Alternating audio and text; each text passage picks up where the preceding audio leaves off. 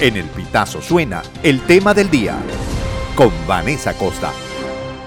En días eh, recientes, el gobierno de Perú aprobó un decreto que modifica la ley de migraciones e implementa un procedimiento que permitirá deportar en solo 48 horas a extranjeros en situación irregular. El presidente del Consejo de Ministros eh, de ese país, Alejandro Otárola, afirmó que gracias a esta norma, la Policía Nacional podrá retener preliminarmente a los ciudadanos indocumentados y someterlos a un procedimiento administrativo sancionador especial excepcional. En una sola audiencia, este organismo dispondrá de otras 24 horas para determinar la expulsión o el impedimento de ingreso al país y remitirá la resolución a la División de Extranjería de la Policía Nacional de Perú para que aplique la sanción. El funcionario aseguró que se trata de un proceso respetuoso de los eh, derechos humanos a la doble instancia y al debido proceso de los extranjeros en esta condición. Para Claudia Vargas, socióloga, investigadora y especialista en migración, las medidas adoptadas en Perú vulneran los derechos humanos de los migrantes. Yo creo que ha habido como varias medidas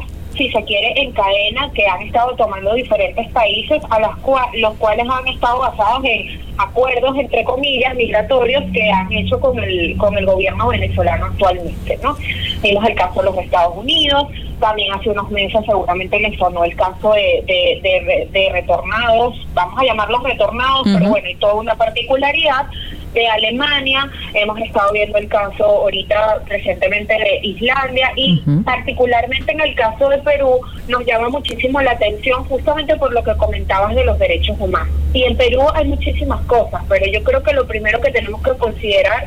es la restricción que hay desde el 2019 para la entrada de venezolanos en un país que es el segundo principal receptor de la región y casualmente el que tiene, incluso figura entre en el informe internacional para las migraciones, de las principales peticiones de asilo y refugio de población venezolana. Vargas además recalcó que dichas medidas traen consigo problemas administrativos al tiempo que sostuvo que por mucho que se endurezcan, tales acciones no frenarán el movimiento migratorio. Esta restricción que genera genera una cantidad de problemas administrativos para las personas que de, de, provenientes de Venezuela que se encuentran allá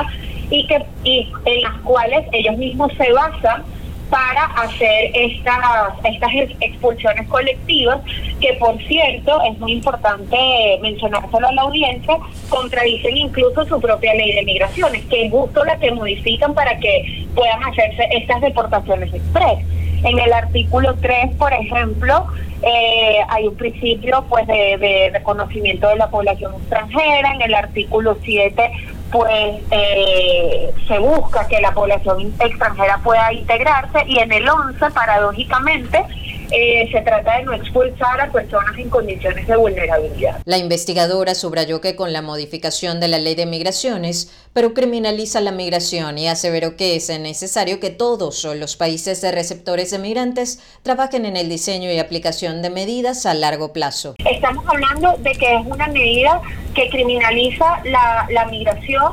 eh, porque condena precisamente un estatus administrativo, estatus administrativo que no es posible. ¿Y por qué no es posible? Porque eh, muchas de estas personas han tenido que salir sin documentación, porque durante la pandemia muchas de estas personas se le, se le vencieron sus permisos, visas, etcétera, porque las medidas que ha aplicado, específicamente hablando del caso peruano, han sido medidas ad hoc, es decir, medidas para atender la coyuntura pero no ha habido una medida a largo plazo, por ejemplo, como el Estatuto Temporal de Protección que, que, se está tratando de llevar a cabo en Colombia. Por ejemplo, porque los países no están pensando justamente en que, en que Venezuela retorne a la comunidad andina para que pueda haber un proceso de regularización de venezolanos. Sabemos que no es tan simple, pero ¿por qué los países no están hablando de medidas que sean más duraderas en el tiempo, considerando que esta migración, como ya lo decíamos, no se va a detener, se ha ralentizado, ha cambiado sus destinos,